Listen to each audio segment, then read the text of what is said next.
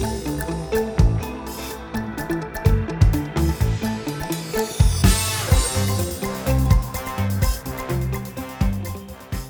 Olá a todos, bem-vindos a mais um podcast Money Report, Money Talk, seu Aloysio Falcão com vocês. E os nossos queridos companheiros de redação, André Vargas, editor-chefe, e as editoras Débora Cardoso e Lorena Scavone Giron.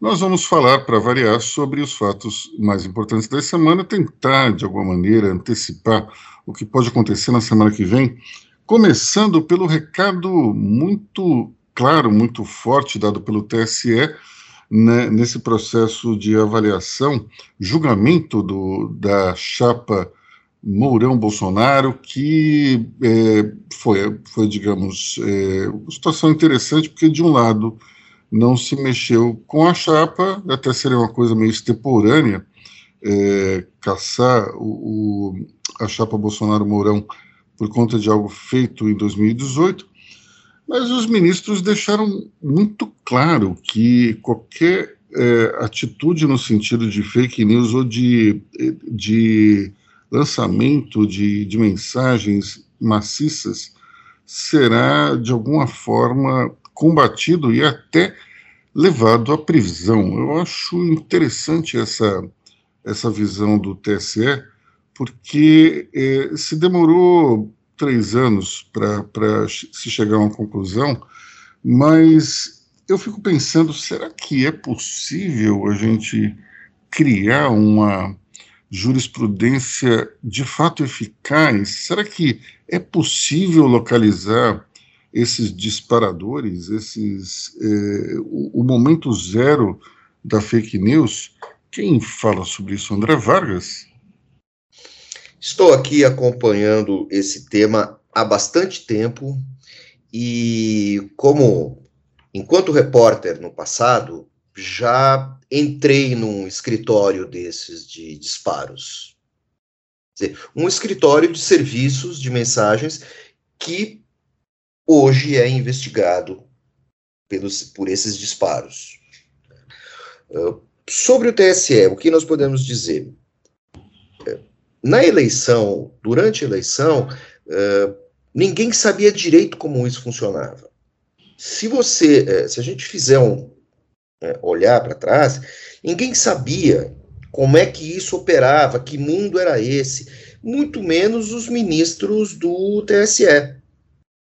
Então, esse caso demorou a ser julgado, de fato. Se você for fazer alguma crítica, você pode fazer uma crítica com relação à demora.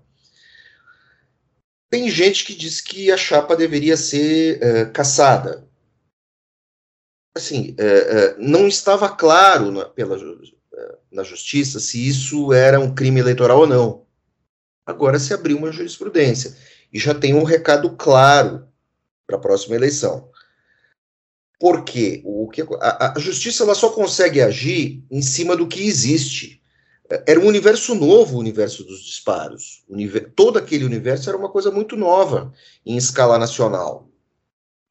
Então, eu acho que temos que dar ali, bem ou mal, acho talvez mais para bem, um voto de confiança ao TSE. Porque existe toda uma situação nova surgindo.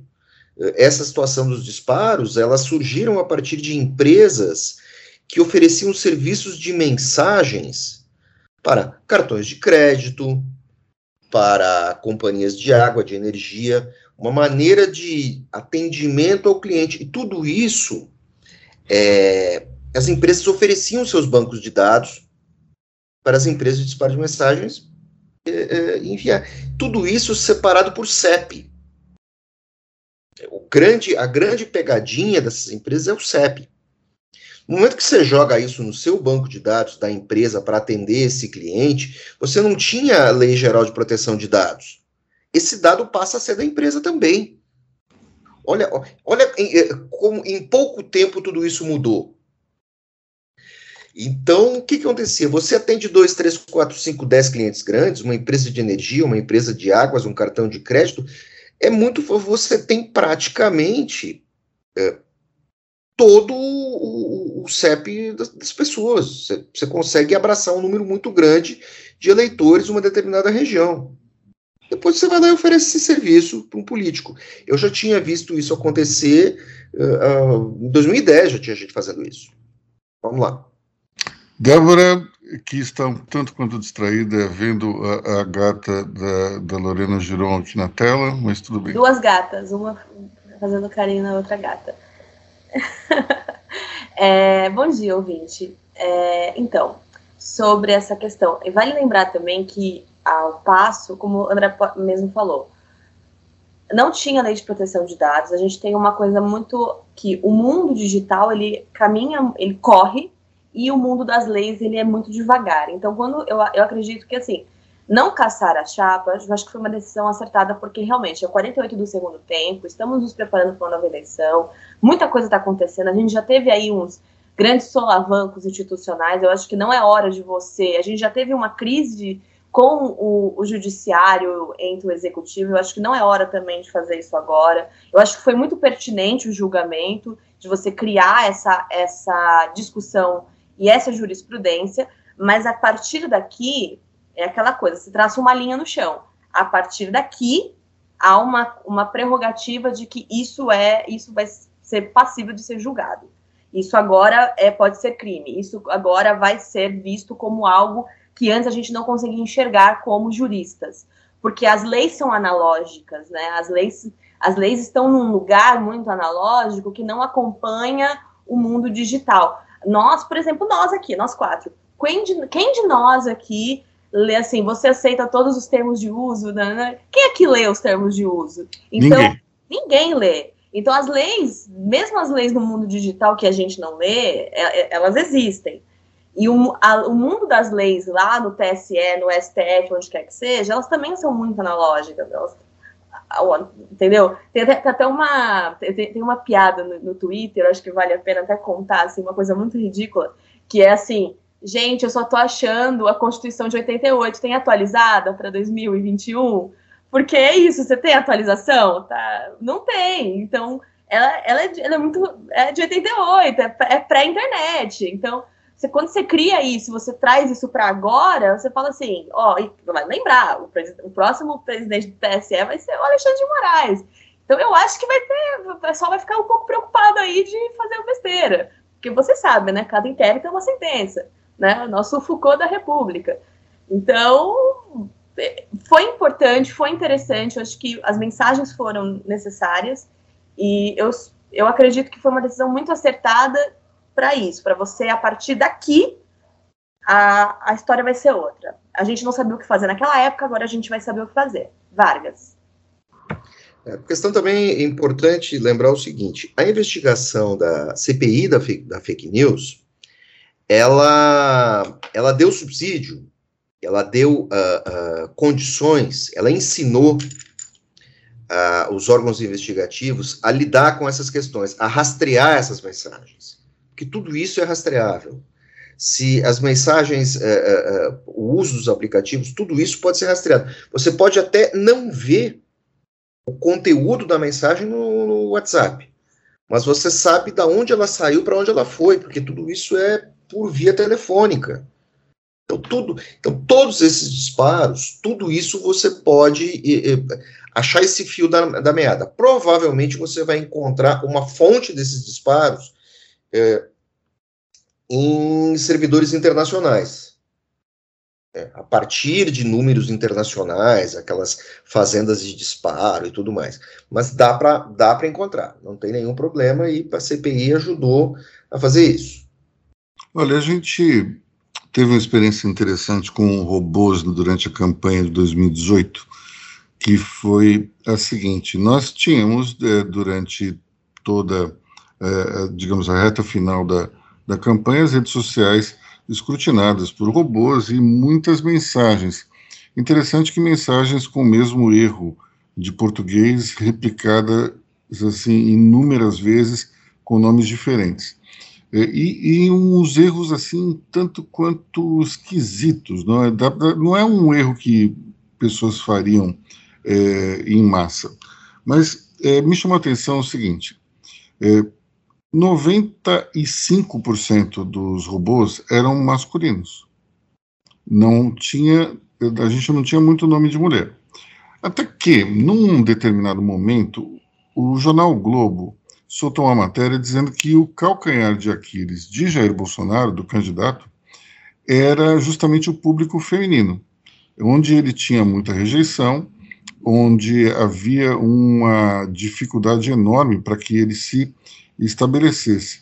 Bom, dois dias depois dessa matéria, 95% dos posts desses robôs viraram mulheres.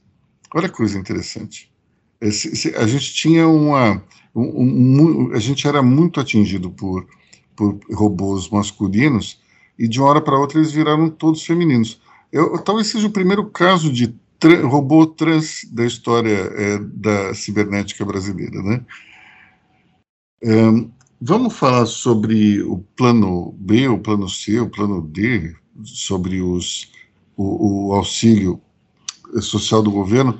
Bolsa Família termina oficialmente hoje, depois de muitos anos ali, criado pela dona Ruth Cardoso, eh, depois anabolizado, turbinado pelo, pelos governos do PT, ficou, eh, se tornou uma espécie de vaca sagrada da, da sociedade brasileira. Ninguém pode falar mal do Bolsa Família, sob pena de ser eh, achincalhado em praça pública ou mesmo é, é, sofrer um cancelamento generalizado, essa, o, o, Bolsa Família, então, ele vai ser é, extinto e no lugar dele entra um novo é, programa, como é que é o nome? Auxílio Brasil, é isso? Auxílio Brasil, né?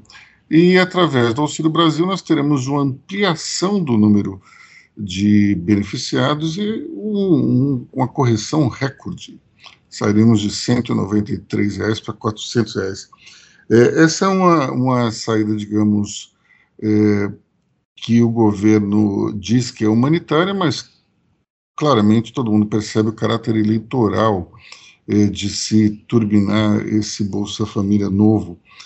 Mas o, o, grande problema é de onde vem o dinheiro, como é que você faz isso sem furar o teto, e já, já se percebeu ali no Congresso que não vai ser tão fácil é, fazer passar isso daí. André Vargas, conta para gente como é que está esse processo todo. A questão toda, principal, é que o governo Bolsonaro parece que assim, ele, ele acredita em pensamentos mágicos. Estender, estender o Bolsa Família, renomear, perfeito, tudo isso é execuível. Agora, Bolsonaro inventou, nesse momento, nesse momento de ampliar o valor e ampliar a cobertura, sabendo que havia pouco dinheiro em caixa. Se ele tivesse, é, é, é preciso entender assim, tudo bem, ele, ele vai dar, ele quer dar 400 reais, as pessoas necessitadas precisam desse dinheiro, sim. Uh, mas se ele falasse que eram 300 reais, para quem estava ganhando 193, 300 reais ajuda bem. 400 ajuda mais mil ajuda muito mais. Mas não tem esse dinheiro em caixa. Eu não estou questionando o valor e a quantidade de pessoas atendidas, nem a validade de programas sociais. Aí o governo se aferra, se, aferra, se ancora nesse número de ah, vamos chegar a 400 reais, vamos ampliar para 17 milhões de famílias. E aí tudo começa, tudo ao redor começa a balançar. E essa conta começa a ficar mais pesada para o governo, lógico, em termos, de, em termos de caixa, termos de contas públicas, e em termos de relação política. Novamente, o governo criando uma crise para si. o, governo não, o governo não recua nem para pegar embalo. Também não, parte, eh, também não parte de uma, eh, eh, de uma base lógica para dizer, olha, a correção foi tanto, vai ser tanto, mas depois que melhorar vai ser mais, X mais. Então, fica ancorado nisso e aí consegue travar todo o processo, todo o trabalho do legislativo. Olha, você sabe que vendo toda essa confusão, é, antes de passar a palavra para Débora, eu, eu ultimamente ando me convencendo de uma coisa. Durante muito tempo, acho que se discute aí claramente qual é o melhor perfil para um ministro da Fazenda, um ministro da Economia. E quando o Paulo Guedes foi, digamos, apareceu como uma espécie de posto Ipiranga do presidente, as pessoas diziam, mas o Paulo Guedes é excelente, ele é muito bom, ele é aquilo, ele é aquilo outro.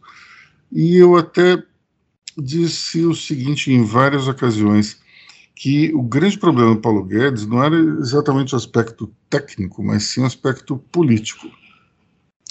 Hoje eu estou, eu posso mudar de ideia mais para frente, mas hoje, naquele estado metamorfose ambulante do Raul Seixas, eu, a minha opinião é que o Ministério da Economia deveria ser é, ocupado por um político. Por que, que eu estou dizendo isso? Porque os grandes problemas que a gente teve recentemente foi a falta total, a inabilidade total do ministro Paulo Guedes de conseguir é, se fazer comunicar junto ao, à base é, do governo no Congresso. A gente em nenhum momento viu o ministro é, conseguindo é, cativar aqueles que precisavam aprovar as medidas do governo. Então, quando a gente enxerga esse tipo de coisa, eu fico pensando: será que não é melhor ter um político lá e, e ter toda a base de técnicos que vão, digamos, levar esse uh, um projeto melhor? É, me, me surpreende é, muito é, essa inabilidade total do Paulo Guedes, mas eu lembro, é, vocês todos vão, vão talvez não, não tenham recordação disso, acho que não, é, mas no governo Geisel, o ministro da Fazenda foi o Mário Henrique Simonsen. Eu entrevistei o Mário Henrique Simonsen algumas vezes, talvez tenha sido uma das mentes mais brilhantes que eu tenha conhecido capacidade técnica gigantesca, um conhecimento fenomenal sobre a economia, sobre todos os processos, um espírito liberal interessante, mas ele não conseguiu se manter no cargo. Por quê? Porque ele não tinha no seu DNA aquela, é, aquela capacidade de convencimento, de mostrar o que era necessário, de seduzir os seus interlocutores. Ele era um cara muito interessante do ponto de vista até pessoal, um grande conhecedor de óperas, de vinhos, mas ele não tinha, é, ele tinha uma certa impaciência com a incapacidade alheia, com a burrice dos outros. Talvez se ele tivesse nesse governo, ele não se contentaria apenas de fazer um comentário jocoso, como Paulo Guedes fez em relação ao astronauta ministro, mas também eh, partiria, acho que, para um, um conflito talvez físico eh, diante de manifestações de imbecilidade do outro lado. Bom, eh, Débora e André querem falar, vocês decidam aí quem pode conversar primeiro. Débora cedeu a vez, André Vargas. A questão principal aí é, no Brasil é, é curioso, o ministro da Economia, em qualquer lugar do mundo, o ministro da Economia é um cara extremamente técnico e até meio aborrecido. No Brasil, o cara tem que ser esse superstar. O cara tem que ter esse aspecto político. Jogar o ministério na mão de um político, Luiz, eu acho um pouco complicado, porque político sempre tem agenda própria. Eu acho que esse trabalho teria que ser é, da Casa Civil. Sabe assim, ter um, um puxadinho da economia ali na Casa Civil e usar a Casa Civil, ter a Casa Civil muito bem catequizada na pauta econômica, para fazer essa, esse converser, esse converser que o governo Bolsonaro há tanto tempo a gente diz que não faz, e você citou isso agora. Tem que ter o converser, tem que falar com todo mundo. Né? Eu acho que é por aí. Olha, é, tem alguns políticos que conseguem fazer um trabalho interessante dentro dessa área. Ou então, um empresário. Empresário que consiga é, ter esse tipo de capacidade aglutinadora. Quando eu falo político, é muito mais o espírito político, né? muito menos, o, talvez, o espírito técnico, porque é, a gente precisa ter alguém que saiba dialogar. Não adianta simplesmente falar, olha, isso aqui tem que ser feito e acabou. É, no governo Bolsonaro, a gente percebeu isso claramente. A, a Fazenda e, e até o, o, as secretarias, os ministérios ligados à coordenação política, eles falam assim, agora é com o Congresso. Como agora é com o Congresso? Não pode ser só assim, tem que ser também com, com o Executivo. Débora. Bom, vamos lá. Voltando. Sobre essa parte da articulação, ou a falta de articulação política da economia, com a saída do Funchal entrou o Conago, que, segundo informações, ele seria mais ligado à classe política. Aparentemente, ele tem um bom trânsito e é quase como um coringa ali naquela solução caseira que tiveram que achar ali para resolver a crise que, que deu a PEC dos precatórios, que a PEC derrubou quatro, né? a PEC que levou quatro com eles. Quase está tá estourando o teto derrubando as pessoas.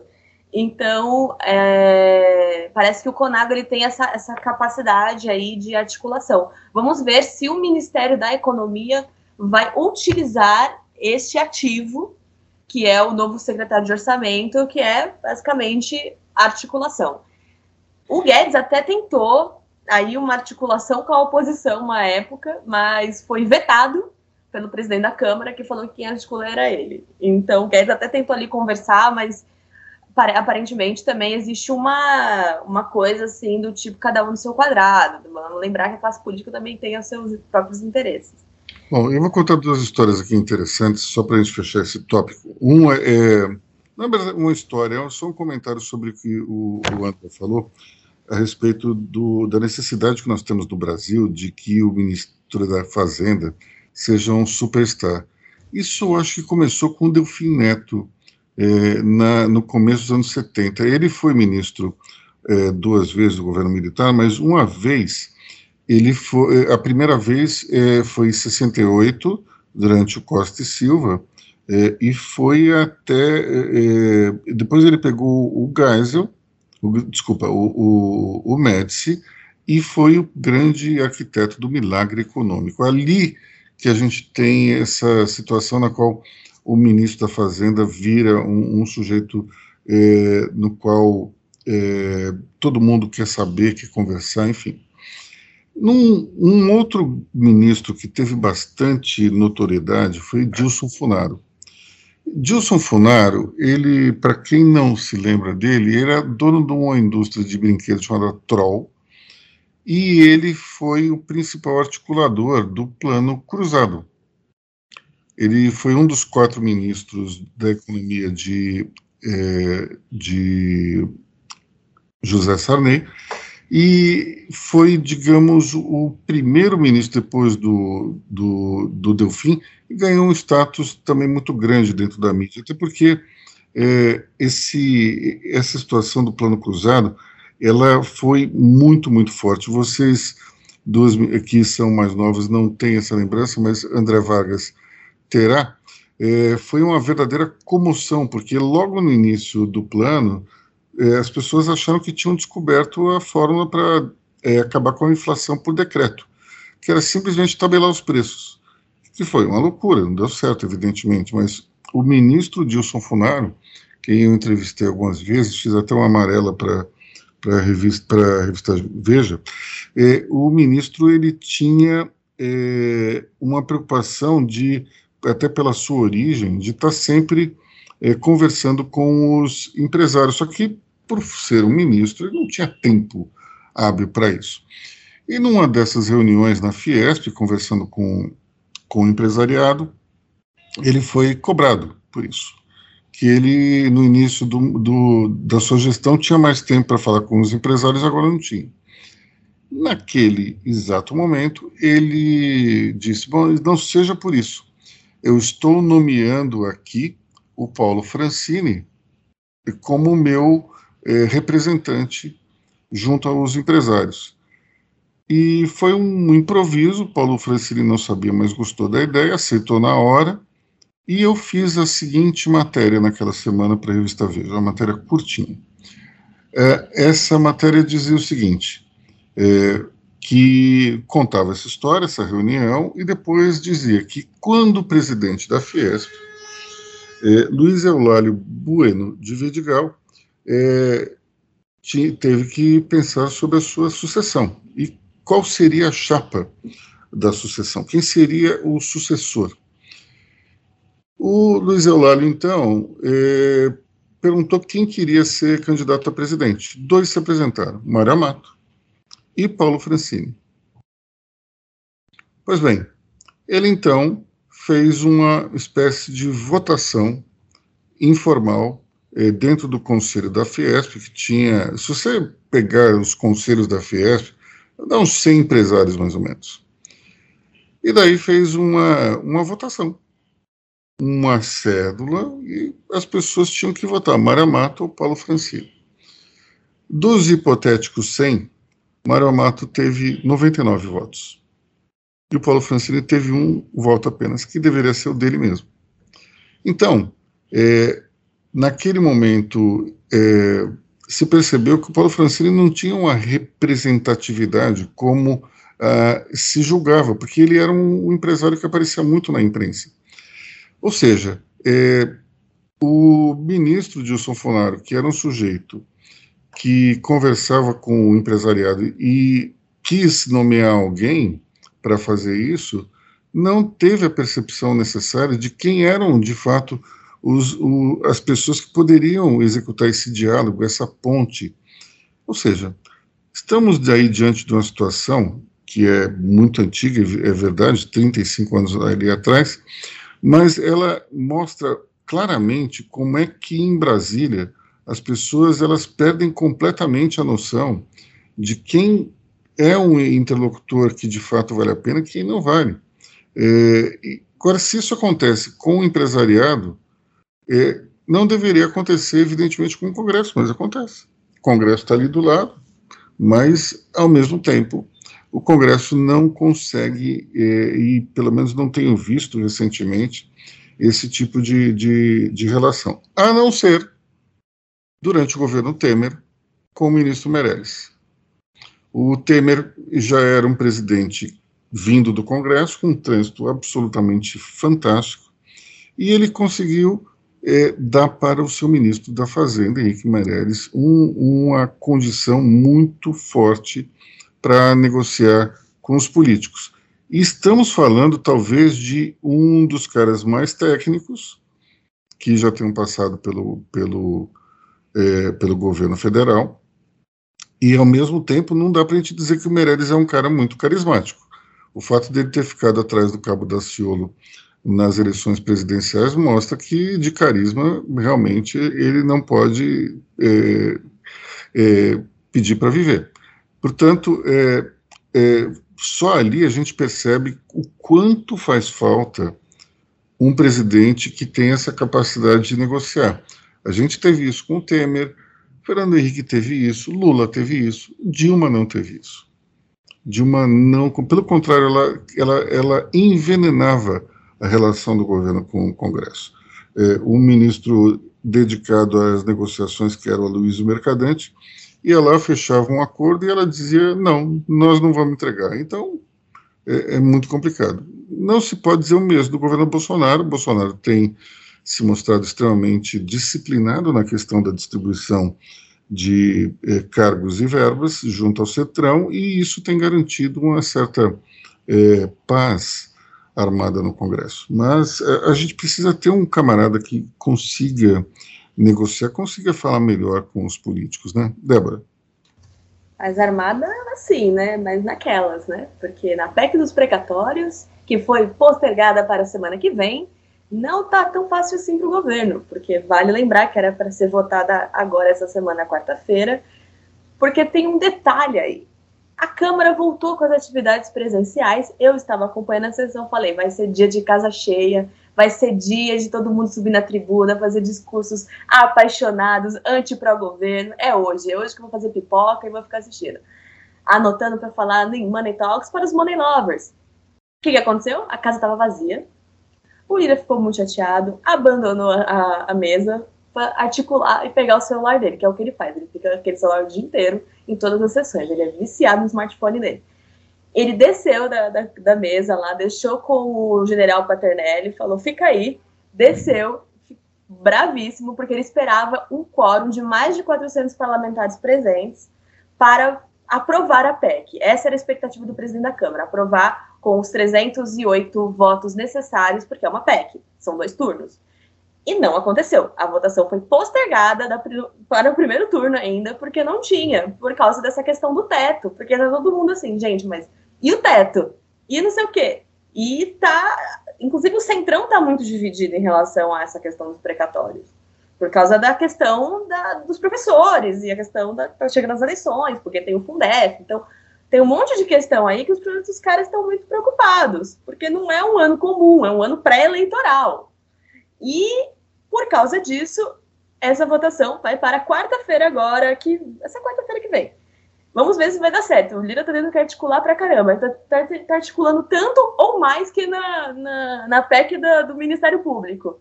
Ou seja, se existe uma pessoa nesse país que está trabalhando, é o presidente da Câmara. Este trabalha. Não sei, não... Cá, Débora, você não acha que já houve um centrão mais homogêneo dentro do governo Bolsonaro? O centrão já. não está mais tão alinhado assim como já esteve, não está? O centrão se dividiu desde aquela. Eu vou falar o seguinte: existe um, dois centrões. O centrão. E não é o centrão do B, tá, gente?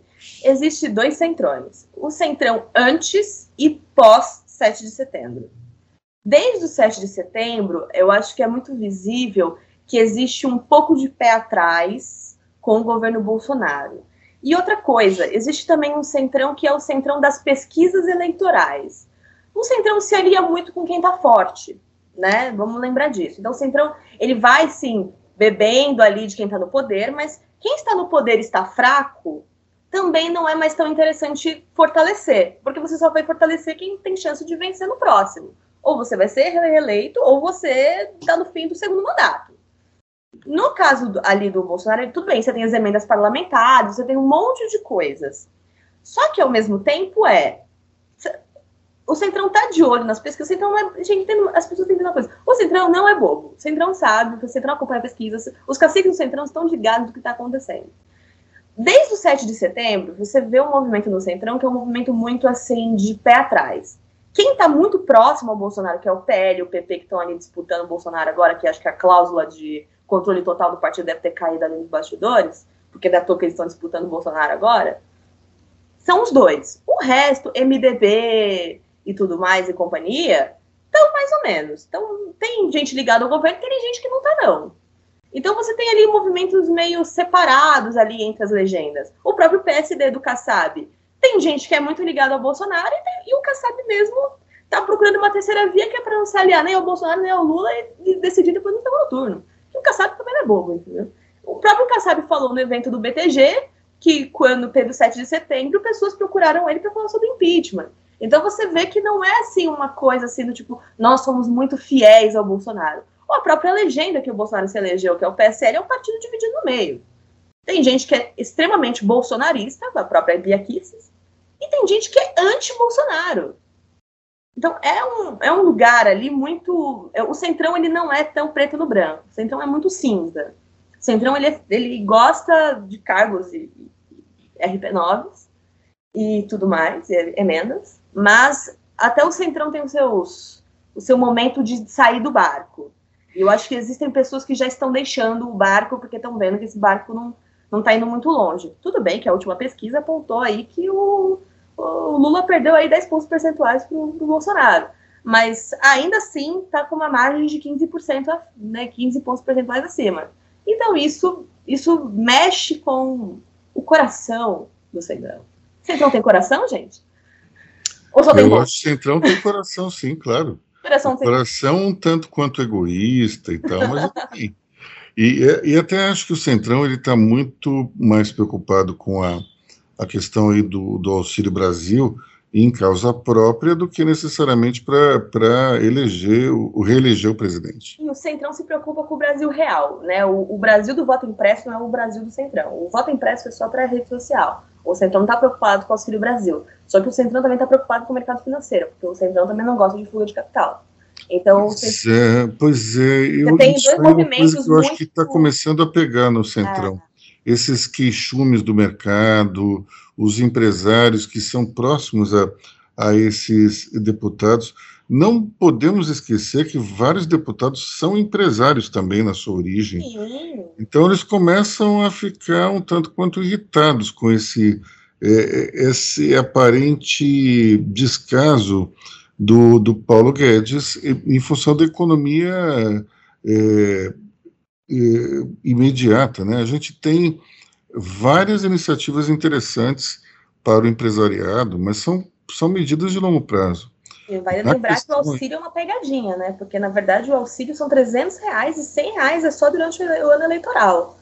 É. O, é, tem um detalhe aí, esse, tem, um, tem uma é, pegadinha aí. É uma, é uma medida eleitoreira, né? É difícil a gente dizer que não. Toda essa conversa sobre ah, não podemos deixar as pessoas passando fome. Michel Temer falou uma das melhores coisas essas semanas aí, que ele falou, perguntaram para ele, mas e aí, o que você faria, né? Porque você é o é o dono do teto, proprietário, que instituiu, o que, que você faria no lugar do Bolsonaro? Ele falou assim, gente, eu não sei qual é a grande discussão do governo Bolsonaro sobre o teto.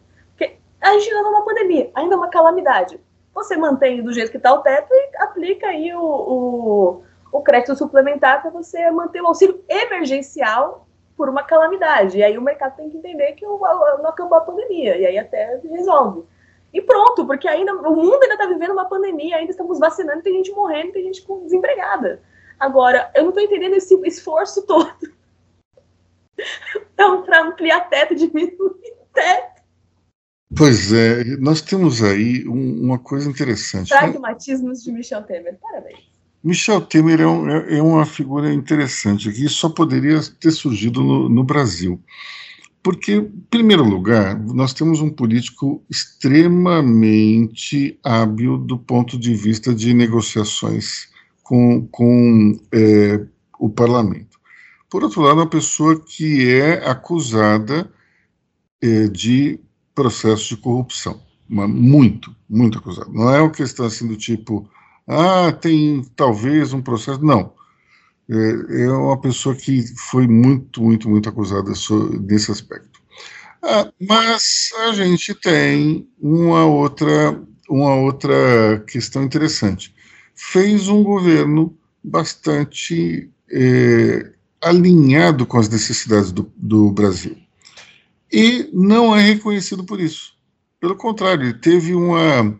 É, quando ele se animou a, a ser candidato e começou a ver os seus índices de popularidade, desistiu na hora, porque ele não tem um, um capital eleitoral. Né? Durante nesse, nessa época que muitas pessoas jocosamente falam volta Temer, né? ele não tem é, solidez, não tem como se eleger. Então, é, a história é uma figura meio, é uma espécie de Gerald Ford que deu certo, né? Uma coisa esquisita. Não dá para a gente é, tentar, é, tentar talvez definir o, o Temer. Eu, o, o, que a gente sabe com toda certeza é que a Débora adora o Temer. Né? O Temer é assim, eu acho que, que a Débora deve ter talvez um, um porta-retrato com a foto do, do vampirão lá. É que eu acho o Michel Temer uma figura folclórica nesse país. Ele, ele é o nosso nosso vampirão da República. Eu acho muito, muito curioso como é, é, que assim, as redes sociais do Michel Temer, ela, ela, ela, tem uma coisa muito única, porque ele tira sarro da falta de popularidade dele, ao mesmo tempo que ele fala assim, ó, oh, mas foi eu que fiz, tá? Ó, oh, mas se eu chegar aí, eu resolvo, tá? Então ele, ele usa isso muito a favor dele. Olha, eu tô chegando. Tem a playlist dele no Spotify, tem é, é, é, é, muito, é muito bom. Você assim. lembra de alguma canção na playlist do Spotify do Temer? Olha, eu lembro do que ele tem Charles Aznavour. Eu sei disso porque eu gosto de Charles Aznavour. Eu achei que ia ser uma coisa mais na linha Bela Lugosi's Dead, mas tudo bem. Não, não. O Michel Temer é uma pessoa cult. Então o Michel Temer ele brinca muito com essa, com essa coisa dele ser impopular, mas é, é necessário, sabe? Então o pessoal fala assim, volta Temer, aí teve um pessoal, ele começou a falar assim, ouvi dizer que estão me chamando de volta. Então tem muito dessa coisa. Eu acho muito legal o trabalho de, de redes sociais no Michel Temer. Bom, vamos falar do, do presidente atual, então, que saiu abruptamente de uma entrevista é, nessa semana. É interessante porque ele, ele saiu justamente da, é, a entrevista ela estava se desenrolando no veículo talvez mais governista que nós tenhamos aqui no entre todas as opções de imprensa do Brasil, a TV Jovem Pan, eu acho que é, é claramente alinhada ao governo, e você tem vários comentaristas que fazem questão de defender é, vira e mexe o presidente e a sua administração. Até aí tudo bem, porque é uma, é uma questão de, de é, escolha do dono da, da emissora, que é o Tutinha Amaral de Carvalho, que eu conheço, e é um, um empresário é, de grande sucesso. É, um empresário que levou a rádio, que, que foi fundada pela família dele, ele levou para um outro patamar de faturamento, de audiência, que são incríveis. E, e o Tutinha tem uma visão, é, que é uma visão conservadora, e dentro dessa visão conservadora ele escolheu é, apoiar o governo.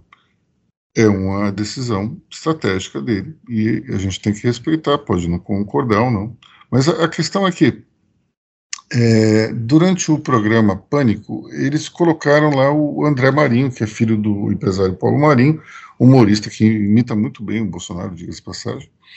E o André Marinho fez uma provocação, é, fez uma pergunta sobre rachadinha, com, é, é, colocando dentro de, uma, de um quadrante assim que o PT fazia rachadinha, já que o, acho que o, dentro do, da Assembleia Legislativa do Rio de Janeiro na época em que o, o senador Flávio Bolsonaro era um deputado estadual, o, o, presidente, se não me engano, da Assembleia era do PT e ele foi o campeão das achadinhas. Então ele fez uma pergunta jocosa em cima desse tema, que evidentemente incomoda muito o presidente, e o presidente eh, devolveu eh, uma resposta bastante agressiva, como lhe é peculiar, e aí que está o ponto interessante, porque as pessoas foram até aí e disseram que o Bolsonaro saiu depois da pergunta da rachadinha. Só que a gente tem que lembrar o seguinte: Bolsonaro é um cara que adora a briga. Ele adora ficar discutindo, ele adora dar as suas lacradas. Então, ele não saiu por conta disso. Quando você vê o vídeo inteiro, você vê, você percebe claramente que ele dá uma patada no, no André Marinho, até dizendo que o pai dele era o principal interessado numa saída do Flávio Bolsonaro do, do cargo. E é verdade que o pai do André Marinho é o suplente do Flávio Bolsonaro. Bom, é, só que daí é, começa uma briga dentro do estúdio, porque um outro membro da, daquele programa que se chama Pânico, se não me engano, é, começou a brigar com o André Marinho, e uma briga assim horrorosa, não é? uma gritaria, um negócio. E você vê que quando o, o André Marinho fala, não, mas é só para tentar colocar aí dentro do, da perspectiva do PT, a rachadinha, e o Bolsonaro começa a responder e não dá para ouvir o que o Bolsonaro fala. E ele fica tentando falar, e a briga toma conta do negócio, o áudio é tomado pela, pela, pela discussão, e daí ele fica irritado e vai embora. Então, eu não acho que ele tenha exatamente saído porque é, foi encurralado pela, pela pergunta. Enfim, a gente tem que, pelo menos, entender que virou uma balbúrdia. Né? Só não, acho que só não foi pior do que aquele episódio em que o, o Augusto Nunes foi lá e, e, e, deu um supapo no, no Glenn Greenwald. Mas, enfim, André, você queria falar, né? É isso que dá presidente da República dar entrevista para programa de humor. É, não teve graça nenhuma. Não. Então, assim, quer dizer, lá tá todo mundo afim, ninguém tá afim de saber, ninguém estava afim de saber nada do presidente. Ali estava todo mundo querendo ser um mais esperto que o outro. Deu nisso. Agora, é engraçado, né? Eu não sei se vocês viram esse, esse pedaço, mas é, a briga que se sucedeu e que provocou a irritação do Bolsonaro é uma briga absolutamente horrorosa. É, então, é, não dá para. Eu, eu, diria que não dá para condenar exatamente o Bolsonaro pela irritação dele ter se mandado do, da entrevista, mas ao mesmo tempo me surpreende muito a dinâmica de um programa é, ter um. permitir essa, essa, essa briga assim. Não é exatamente um debate é uma briga mesmo, o pessoal gritando um com o outro. Você Me entender surpreende o presidente da República, assim, não é por nada, mas ele é o presidente da República, né? É, eu, eu acredito, vamos pegar o Michel Temer de novo. Vocês acham que o Michel Temer aceitaria participar do programa do Pânico? Não é por nada, não, não desmerecendo o programa, mas desmerecendo um pouco, é um programa de humor. Vocês acham que o Michel Temer aceitaria participar? Mas o Bolsonaro já, já abriu brecha para ser tratado Exato, é isso que assim, eu quero né? dizer. Eu acho assim, ele é o presidente da República, ele não é eu, o Aloysio, Vargas ou qualquer outra pessoa, sabe? É, precisa nem ser o próprio Michel Temer, você pega o, outro, outra pessoa, um governador. Ele não mais... é o Bolsonaro, ele é o presidente Bolsonaro. Ponto. É, Ponto. É o, ah, o cargo é mais importante. Ele não está lá como o Jair. Quando ele deixar de ser o presidente e virar só o Jair, ele pode ir de onde ele quiser. Enquanto é aquela coisa que nós sempre falamos sobre o decoro, né? Sobre a pizza na rua, sobre tudo mais. É, é o, o, cargo é importante. Ele, ele está num lugar onde o Jair tem que ser guardado num armário, guardado numa caixinha, porque ele é o presidente. A mesma Mas coisa... a questão é que ele construiu a imagem dele como político na base da lacração, né? Sim. Zoando, com as pegadinhas, com os ataques. Então. Ele fulaniza né, a imagem de presidente. Ele, né? é, é, difícil, deve ser difícil para ele desprender do que é. ele foi construído. É difícil ele. Tem que lembrar que ele era um frequentador assíduo do Pânico e ele era também ele participava várias vezes do programa da Luciana Jimenez, que era onde ele é. tinha o, o, espaço dele, né? Inclusive, é. depois do, da Jovem Pan, ele foi pro programa do Siqueira Júnior. Foi lá fazer também as, as piadas dele, né? Então, assim, é, é, o, é o lugar de conforto dele. É, por, isso que eu, por isso que eu disse, eu não acho que ele tenha se sentido incomodado com a provocação. Talvez se não. sentiu, mas ele foi lá, naquele estilo bateu, levou e, e foi em frente. Eu acho que é, o que irritou mesmo foi aquela discussão. Convido a quem não, não assistiu a dar uma olhada. É um negócio horroroso. Mas, mas o que eu pergunto para vocês é a questão de fugir. Vai continuar as fugas? Eu não acho que ele vai fugir, não, viu, Lorena? Eu acho que é, a gente tem que entender o seguinte: hum. é, não tem time que gosta de jogar na retranca. O Bolsonaro gosta de, de briga.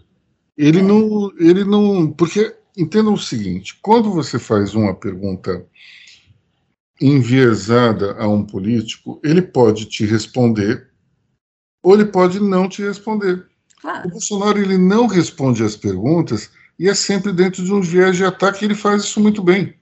Não, você pode concordar ou não com o Bolsonaro, pode ser fã ou não dele, mas você tem que admitir que, dentro de um, de um antagonismo é, no qual um repórter está sendo agressivo com ele, ele se sai muito bem daquilo.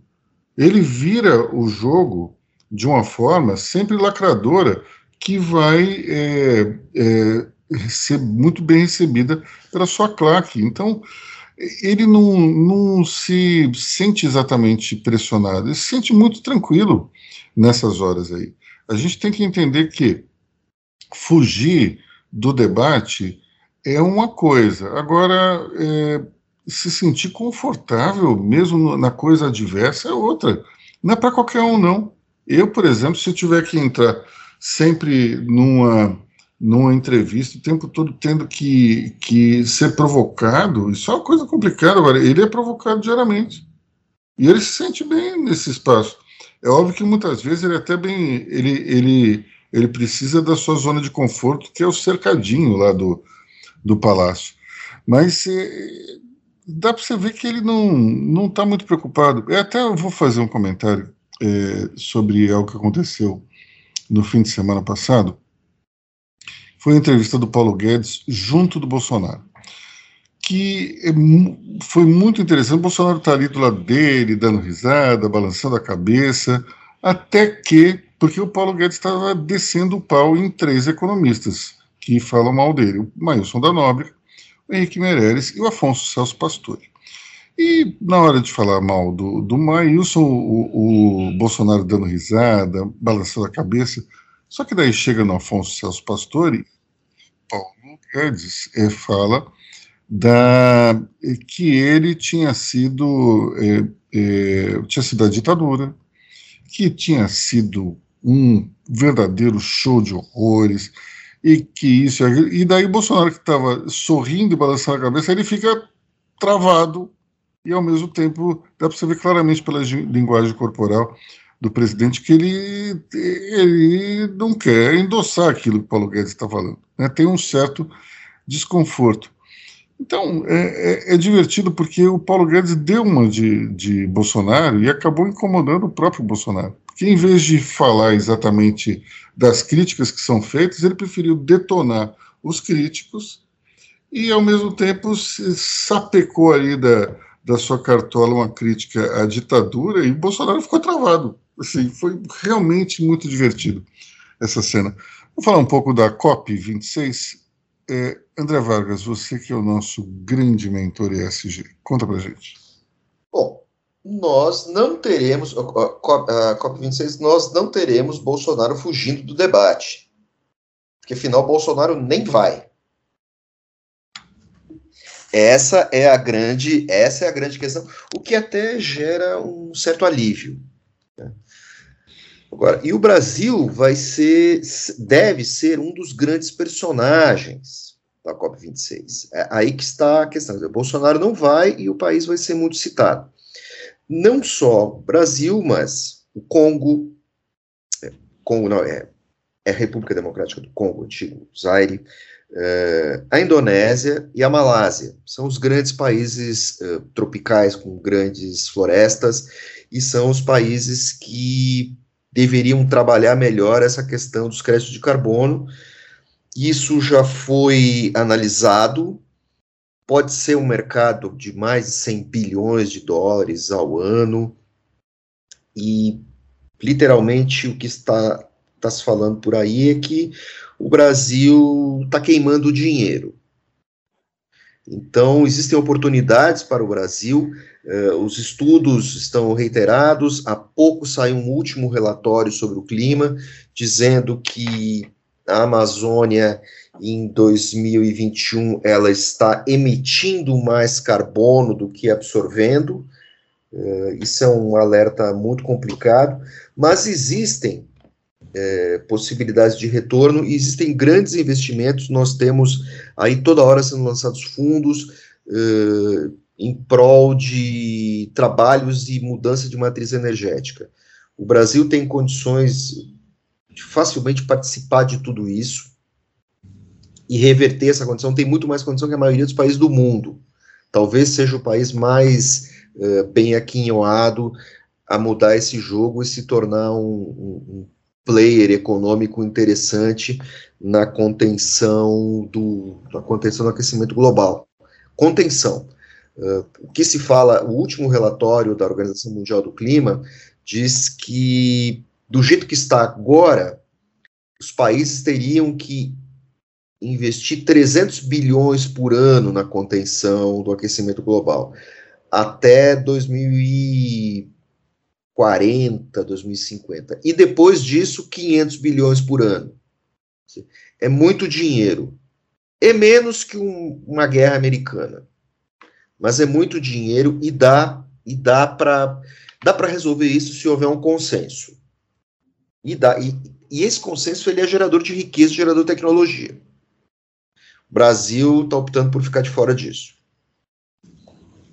Bom, é, um fato interessante do dia de hoje é a capa da revista Veja, que fala sobre a rachadinha que existiu no gabinete do senador Davi Alcolumbre. É uma acusação bastante séria e, e corroborada pelos depoimentos das funcionárias eh, que disseram ter eh, ficado apenas com a fração do salário pago, com que as, que as pessoas foram, de fato, eh, colaboradoras do, do gabinete não tem dúvida nenhuma, é, a matéria mostra isso. E, de fato, tem um caso interessante, uma moça que não tem nenhuma formação, ela, era, ela ganhava 14 mil reais e deixava, é, ficava com 1.300, deixando o restante para, é, em tese, o, o senador. Uma prática condenável, uma prática que mostra um, o caráter ladrão de galinhas, né, de quem a pratica.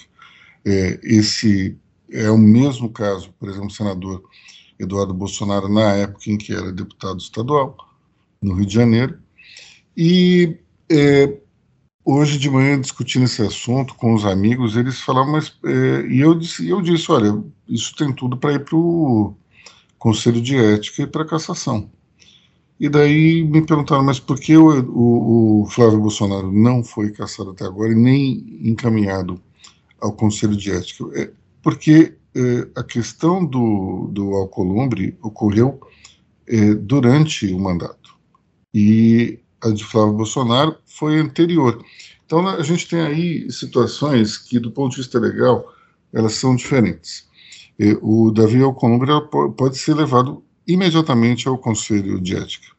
Já o Flávio Bolsonaro, como isso ocorreu durante eh, um mandato de deputado estadual, é um tanto diferente. Ele tem outras, outros fóruns, pode ser o STJ, o STF.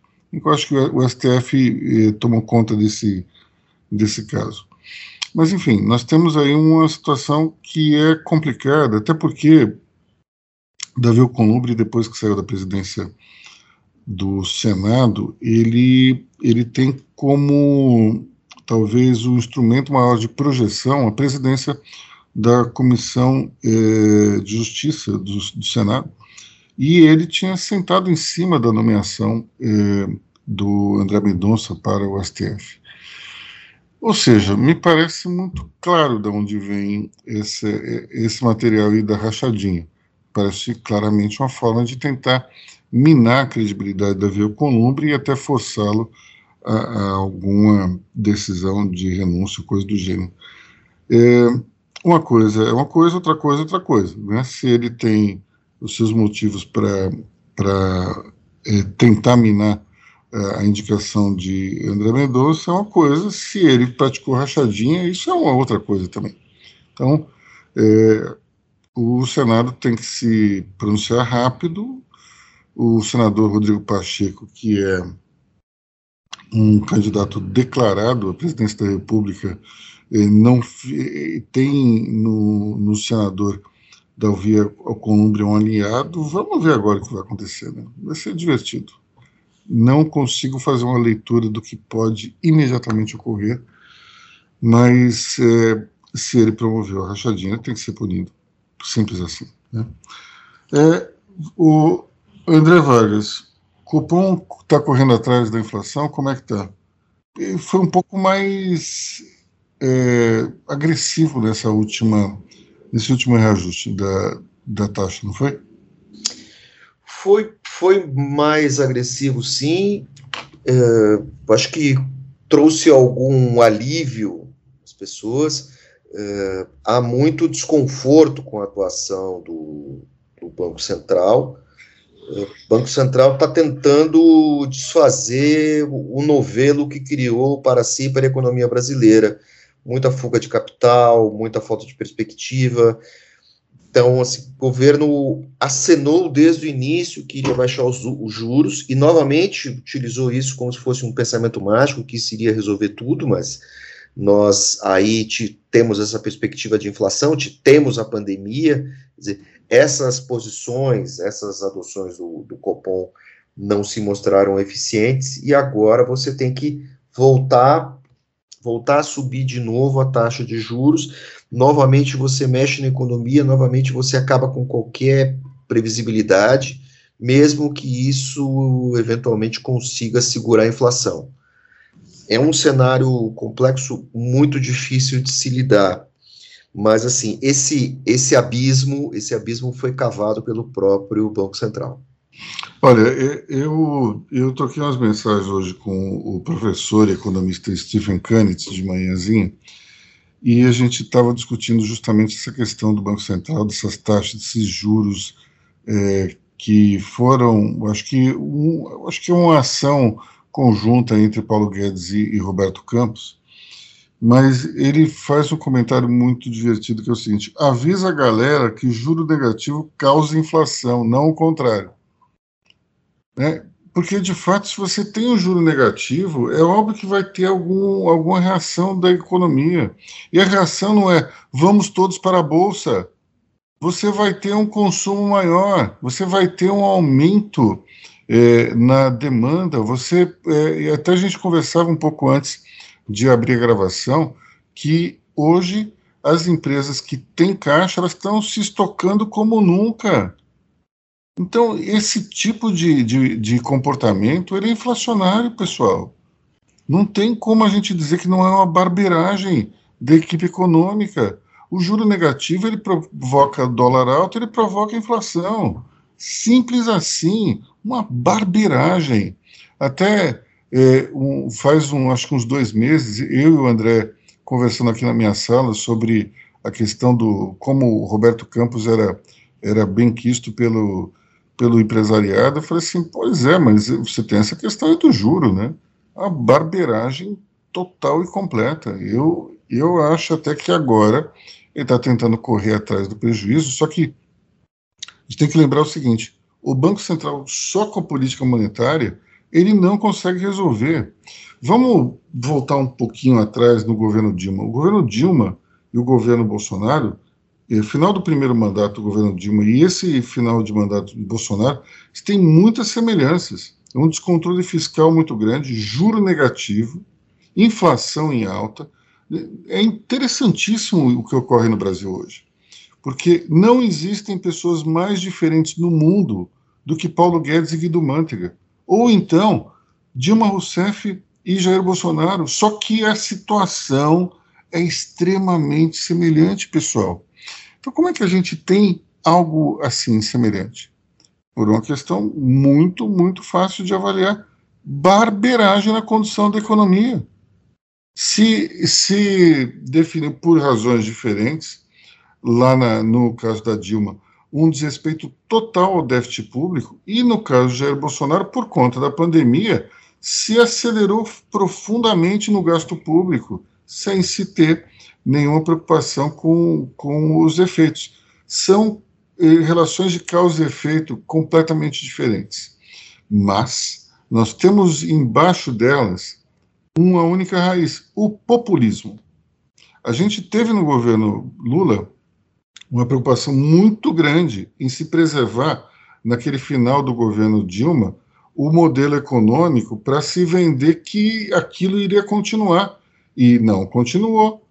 Dilma foi reeleita e logo emendou com o Joaquim Levy para tentar dar uma acalmada nos mercados. Só que isso não aconteceu, a economia continuou caótica. Por quê? Porque a economia não tolera um, um déficit público descontrolado.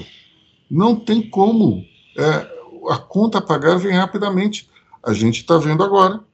A gente viu antes também. Mas não deixa de ser irônico que um governo eleito, justamente com o, a, o mote do antipetismo, para que fizesse um governo liberal, uma proposta liberal na economia, está fazendo a mesma coisa que o governo Dilma fez descontrole fiscal, taxa de juro negativa. Acabou é, a questão do tripé econômico, que tanto se falava até o, do Fernando Henrique até o governo Lula, acabou com a Dilma, tentou se recuperar com o Temer e novamente foi para o espaço.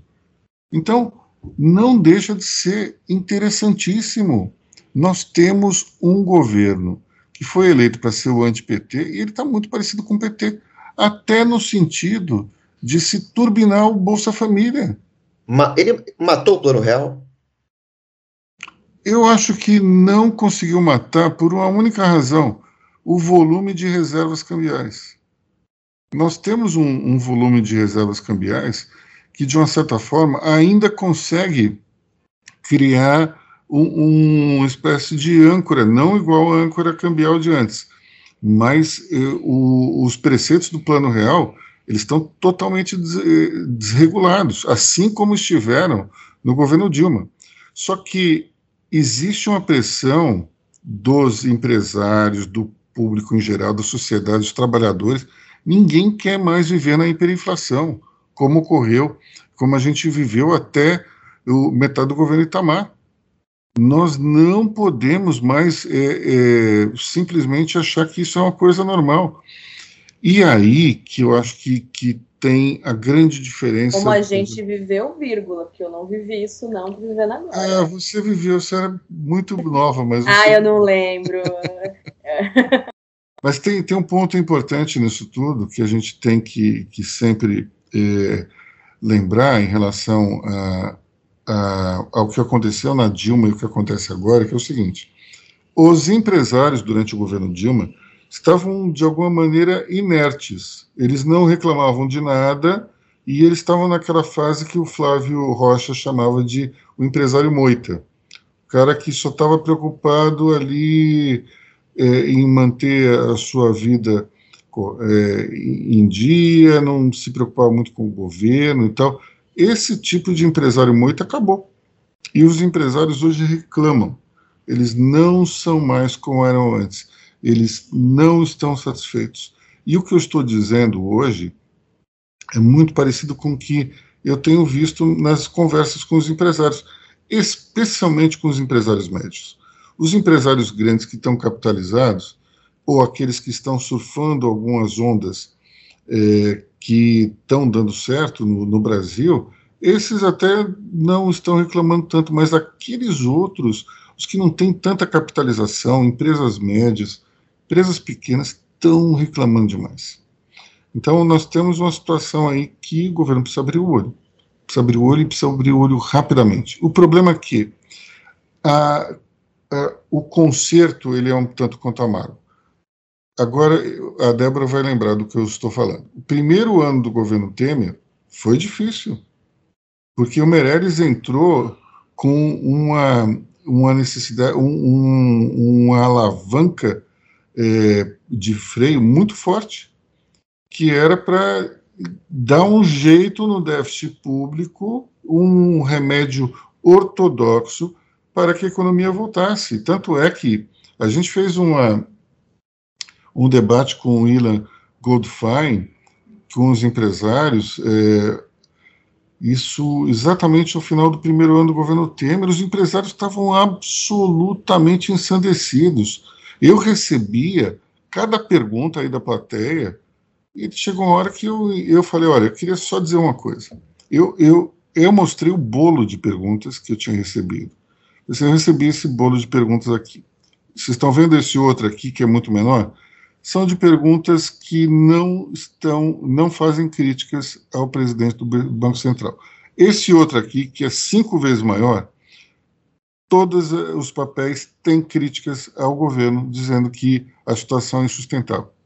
Eu só queria fazer um comentário para todo mundo aqui.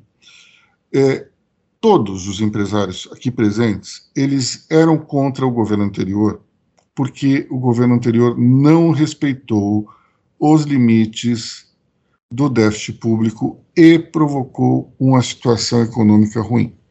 Esse governo, você pode concordar, apoiar ou não, mas ele está fazendo a lição de casa no sentido de tentar trazer a economia para o caminho da ortodoxia. Só que isso demora tempo. Isso não é uma coisa imediata. Você não aperta um botão e resolve tudo. Quando se opta por algo heterodoxo, aí sim. Você aperta um botãozinho e tudo muda de hora para outra. A conta vem mais tarde. Mas no primeiro momento fica tudo bonito. Então, que nem o plano cruzado, por exemplo. Nos primeiros meses foi tudo uma beleza, depois começou a fazer água.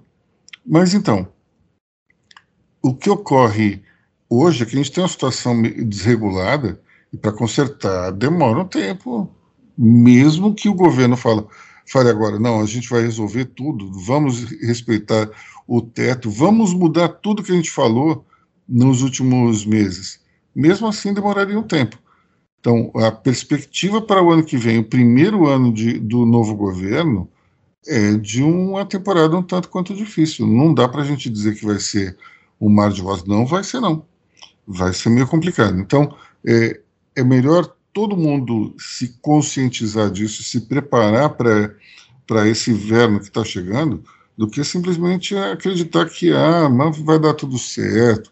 Se esse auxílio é, Brasil vai ser uma maravilha, porque vai injetar dinheiro na economia, opa, nós já estamos aí com um problema sério de déficit público. Então, precisamos resolver essa parada antes de, de que a situação fique mais complicada. Né? Bom, é, pessoal, vamos falar um pouco dos candidatos aí para a gente fechar o nosso podcast. Temos aí uma semana, tivemos aí uma semana interessante, né? PSDB brigando internamente, Eduardo Leite dizendo que João Dória fraudou aí é, algumas filiações para ter mais votos na convenção. Eu acho meio esquisito que o João Dória tenha cometido um erro tão primário, mas, enfim, isso pode até acontecer. A questão que eu vejo no PSDB, para começar a nossa conversa de candidatos, é que, mais uma vez, temos uma, uma rivalidade fratricida que vai levar o PSDB à derrota. É, toda vez o PSDB começa um processo eleitoral rachado, tirando, evidentemente, no caso do Fernando Henrique, ninguém se atrevia a, a questionar a autoridade do Fernando Henrique como ex-ministro da Economia e pai da, da estabilidade da moeda. É, tirando esse caso, tirando em 89, que o Mário Covas foi para o sacrifício porque ninguém queria ser candidato à presidência, todas as outras campanhas do PSDB foram campanhas divididas.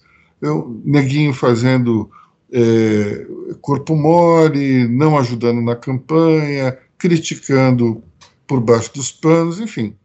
É, a gente teve cinco eleições com três candidatos. José Serra, Geraldo Alckmin, duas vezes cada um, e Aécio Neves.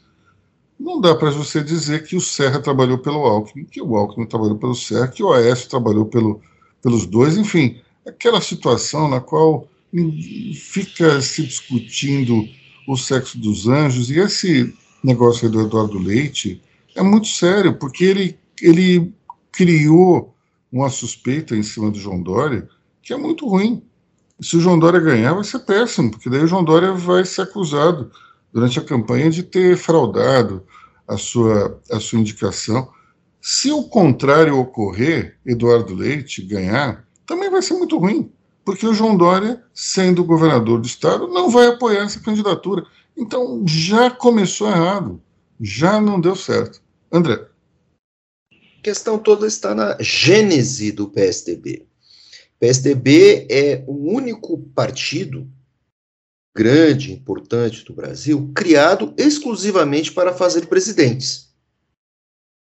Quem está no PSDB, quem é grande no PSDB, quer ser presidente. Quem ficou grande também quer ser presidente.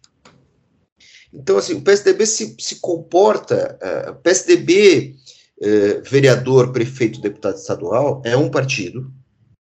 E o PSDB, deputado federal, senador, governador, é outro partido.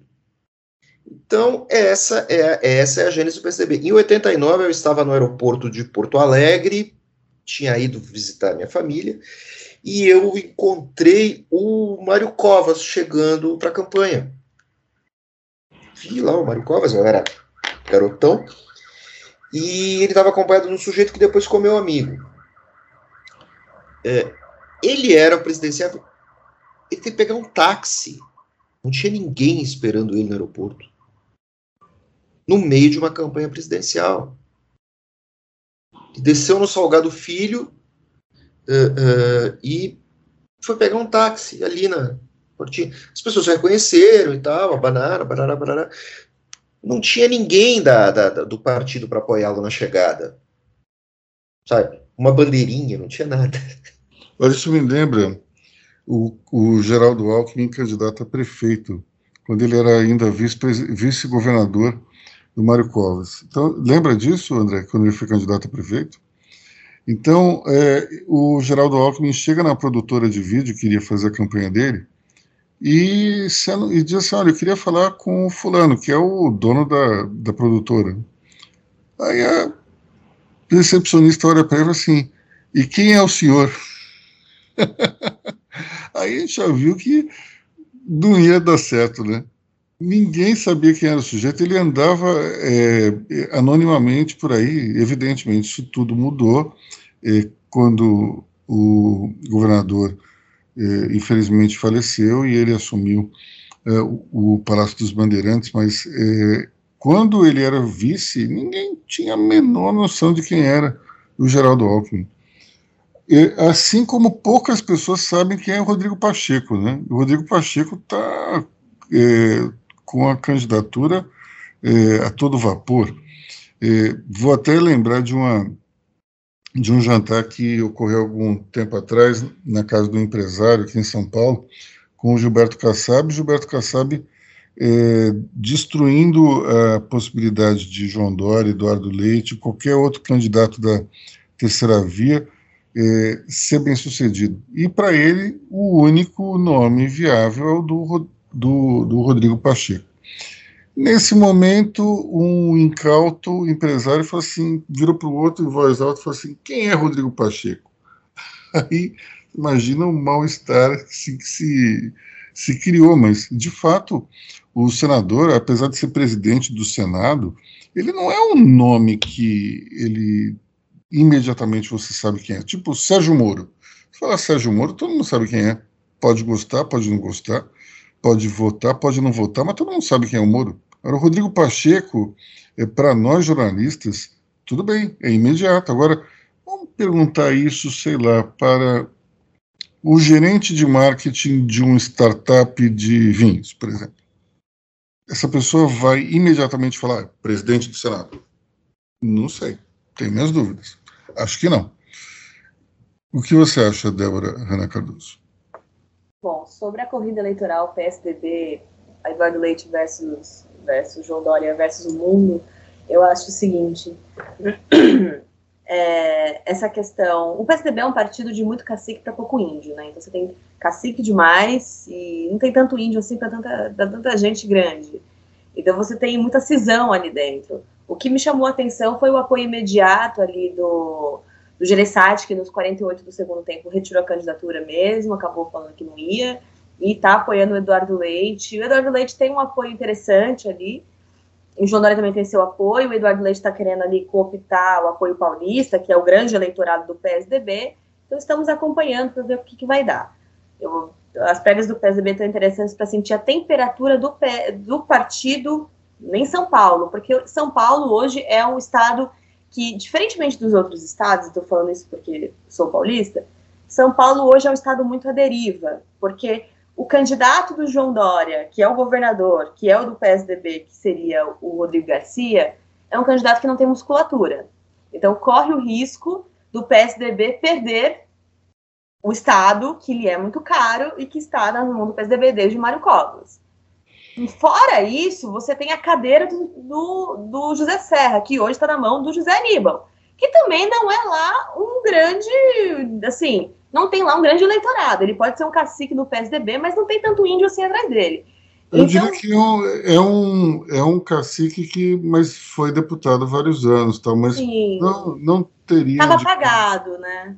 É, não teria, digamos, um, uma preponderância. Sim, então você tem uma cadeira que está, uma cadeira no Senado de São Paulo que está ali para quem pegar, e você tem uma cadeira do Estado de São Paulo que também está para quem pegar. E São Paulo é um estado muito valioso, né? um estado muito rico.